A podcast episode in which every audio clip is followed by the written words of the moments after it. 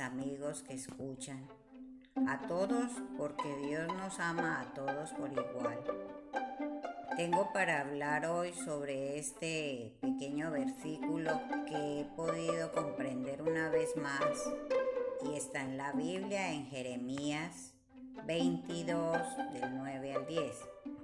Y se le responderá, porque dejaron el pacto de Jehová su Dios y adoraron dioses ajenos y le sirvieron. No lloréis al muerto, ni de él os condoláis, llorad amargamente por el que se va, porque no volverá jamás ni verá la tierra donde nació. ¿Qué nos está enseñando Dios en este versículo o en estos dos versículos? Él dice, dejaron el pacto de Jehová su Dios y adoraron dioses ajenos y le sirvieron. Tenemos muy en cuenta que venimos de tradiciones de nuestros ancestros y por tanto están muy arraigadas en nuestro corazón. Como dice él también en la palabra, que nuestro corazón es engañoso. Nuestro corazón alberga toda clase de sentimientos y estos sentimientos son los que nos llevan y nos han llevado y nos podrán llevar a cometer demasiados errores. Por tanto, no prestemos tanta atención a lo que dice el corazón, porque de ahí salen las malas, las bajas pasiones, el mal entendimiento, sentimientos de toda clase. Sean buenos como normalmente también son sentimientos que definitivamente nos echan a perder la paz y la tranquilidad que deberíamos tener.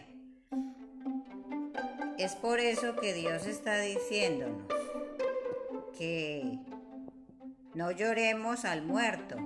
Cuando Él habla de muerto está hablando de personas que por más que escuchen, por más que se les diga, por más que se les exhorte y se les diga que la palabra de Dios dice que le busquemos a Él en espíritu y en verdad, no logran entender. ¿Por qué? Porque tienen el espíritu muerto, porque viven bajo cadenas de esclavitud, están demasiado atados a sentimientos, sentimientos que alberga el corazón. Y que son malos, porque si no buscamos de Dios, nunca vamos a poder ser libres.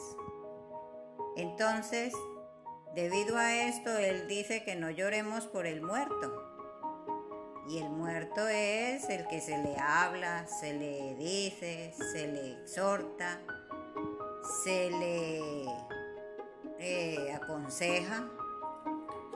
Y esta persona sigue inmutable, impasible no le interesa saber nada de Dios.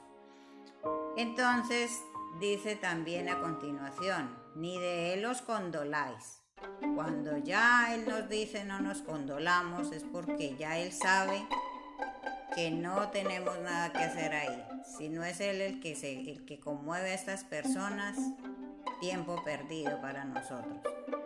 Entonces, dice, llorad amargamente por el que se va, porque no volverá jamás ni verá la tierra donde nació. Con esto nos está confirmando que si no atendió, si no quiso obedecer, si no se inmutó por buscar de Dios, pues ya nada podemos hacer. Por más que lloremos amargamente, ya lo que hizo aquí en esta vida tuvo tiempo, porque Dios es un Dios justo que como todo padre bueno, se conduele de las necesidades de sus hijos y nos corrige, nos llama la atención, nos habla en sueños, en visiones.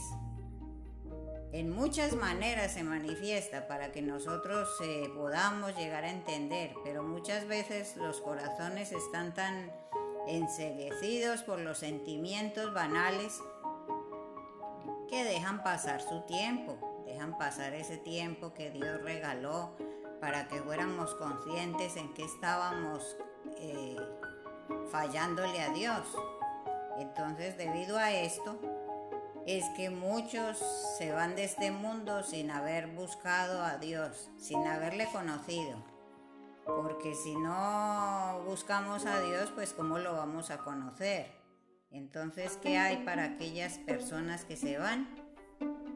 Una eterna oscuridad, como dice su palabra. Y por más que se hagan rezos, que son vanos, porque rezar, rezar es repetir vana palabrería, cosas que a veces se repiten sin saber ni qué es lo que se está diciendo, ni qué se está repitiendo. Entonces, debido a ello, fue en vano que estas personas pasaron por este mundo y que muchos que aún siguen sin entendimiento estén pidiendo por aquellas personas que realmente el que está muerto, muerto está y ya no escucha, ya no pertenece a este mundo, ya está en otra dimensión. Y ya pasó por este mundo y no hizo lo que Dios quería que hiciera, que era rendirse a sus pies, arrepentirnos de los pecados y prometer seguirle solo a Él.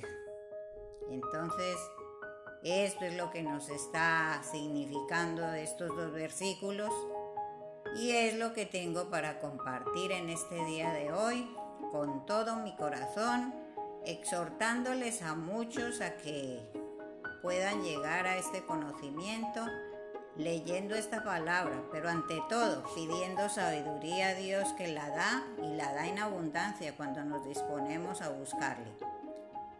Gracias amiguitos por escuchar estas palabras, porque no vienen de mí, vienen de el entendimiento que Dios me está dando hasta el día de hoy y que espero me dará más para compartir. Dios les bendiga y hasta otro momento.